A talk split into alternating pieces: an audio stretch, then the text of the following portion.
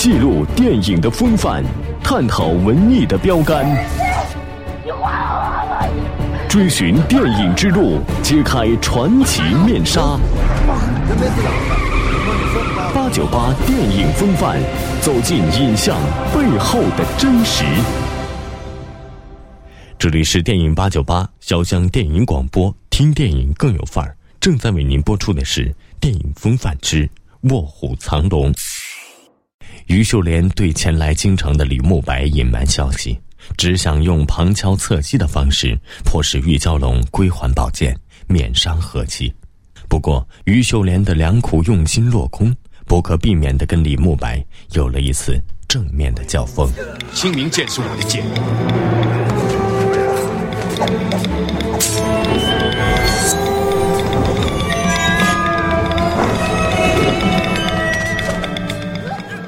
闭眼狐狸绝对不是你的师傅，你的玄品剑法从哪里学来的？随便玩玩。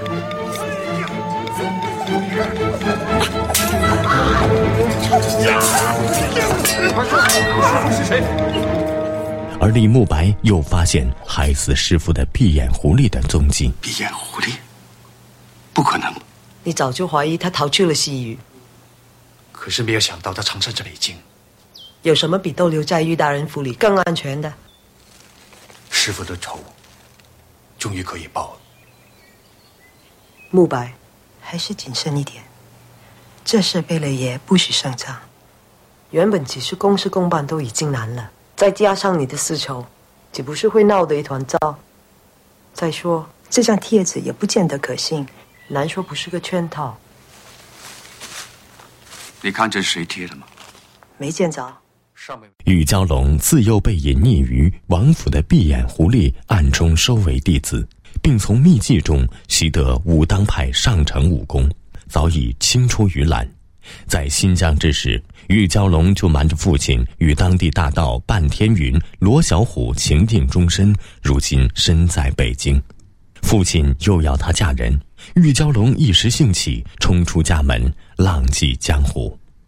任性傲气的玉娇龙心中凄苦无处发泄，在江湖上使性任气，俨然是一个小魔星。好厉害的点穴法！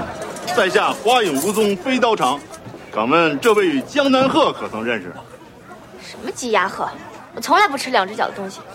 你名字也太啰嗦了，谁记得住？你，你说李慕白是你的手下败将，怎么不知道江南鹤是他师傅？你是哪儿的？在下凤阳山魁星五首鲁军雄。鲁军雄，好个鲁军雄！我听到你这名字就想吐。你活该倒霉姓鲁，要比划，就先拿你开刀。于秀莲和李慕白爱惜玉娇龙，人才难得，苦心引导总是无效。在最后和闭眼狐狸的交手之中，李慕白为救玉娇龙身中毒针而死。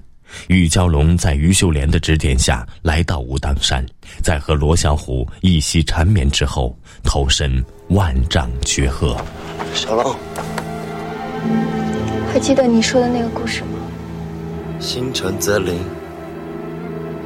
许个愿吧，小虎。一起回新疆。第三章，影片的创作历程。除了中国武侠电影的缺憾，李安在拍摄《卧虎藏龙》这部影片时，大部分原因也正是他对武侠的热情。它是一种潜在的心理，是它反射了很多中国人的过去的压抑跟他的幻想，是一个中国人的感情世界。那我是对那个世界有兴趣，当然里面有打有爱情。然后还有我对中国的情怀，呃，我希望用武侠片做出来，是是有那个心理，那那是我心里面的卧虎藏龙。那时候有算，摄影师跟我说，在香港算命的，他们是算笔画的，就说你龙年发这个片子，你龙跟虎都藏起来不行，要 换换片名，什么龙腾虎跃。我说那不是我要拍的，没理他。嗯，但是心里面隐藏了一种东西。武侠片是有这种魅力在。要在武侠电影类型中有所突破，镜头设计、剪辑、服装、画面节奏等等方面都是要考虑的问题，所以在影片拍摄过程中压力显然不言而喻。该片大侠扮演者周润发在影片中饰演李慕白，在他写意大度的动作设计所蕴含的大侠意味，已经有二十多年没有出现了。谈及拍摄这部电影的感受，周润发表示十分辛苦，因为又要学普通话，又要学太极。小心！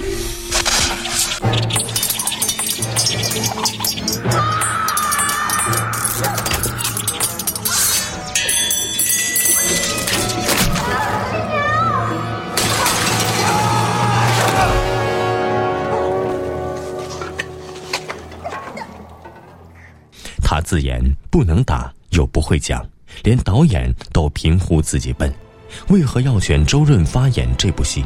发仔又为第一次开工便令他感到十分难受，只是其中一场文戏，因为他的普通话发音不正确，便拍了二十八次。他说以前从未试过 NG 这么多次，还是他一向最擅长的讲对白。除了文戏难演外，武打戏也拍得十分辛苦。好吧，三招之内你能拿回清明剑，我就跟你走。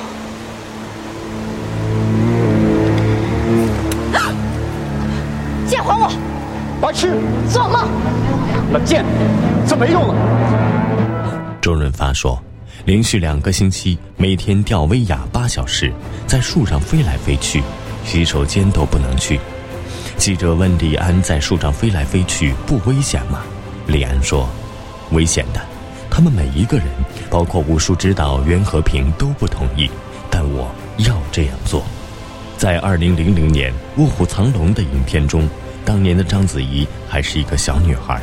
这样一部高水平的作品，对演员的要求非常高，尤其是她饰演的玉娇龙这个角色，更是承载着导演李安的际遇。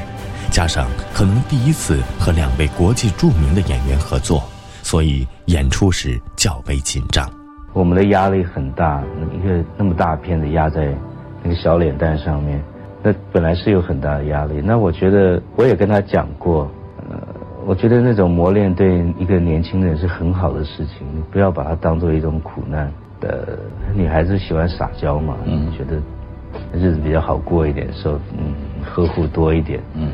可是我觉得他扛扛起来的是一条，就是我们中国人潜在的一条龙，还有我们心中我们要做的玉蛟龙，很多东西你也不能跟他讲，那他也不是拍片的人啊，他不需要知道那么多东西，我觉得是挺严肃的东西，我觉得对他来讲是很好的磨练，良药苦口了。每期章子怡都会吃醋。因为李安导演总是在拍摄结束与杨紫琼拥抱，而对自己却显得没有那么亲近。比较害羞的李安导演其实只是觉得章子怡太年轻，怕影响不好而已。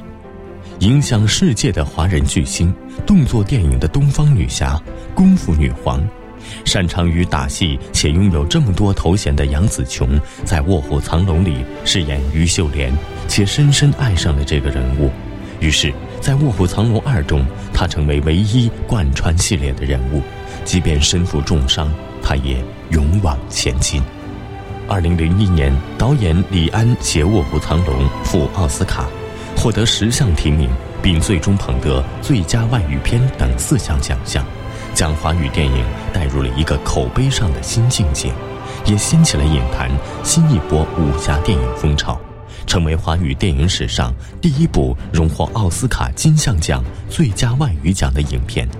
不过，在电影《卧虎藏龙》中，最被人津津乐道的是影片的配乐。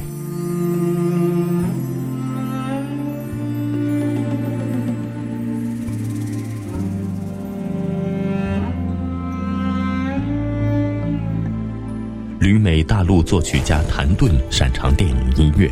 他为电影《卧虎藏龙》谱写的配乐获得十一个设奖组织的大奖或提名，甚至有人评论能够在他的音乐中找到人类灵魂的声音。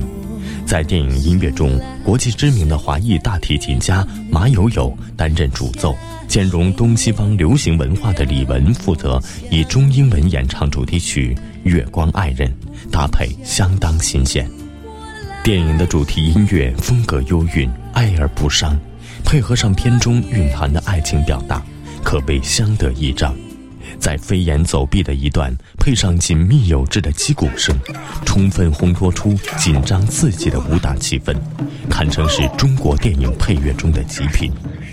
七零后作家、影评人杨伟然对相应音乐颇有研究。说起电影音乐做得较好的影片，他毫无疑问的推荐《卧虎藏龙》。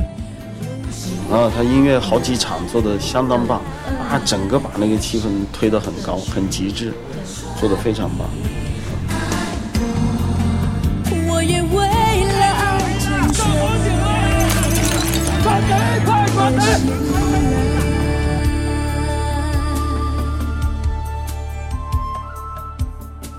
卧虎藏龙》在中国电影史上的地位是毋庸置疑的。如诗如画的美景，让人眼花缭乱的打斗，让人见识到了中国武侠的魅力，同时也在音乐深度中听到了电影所传达的武侠人物精神。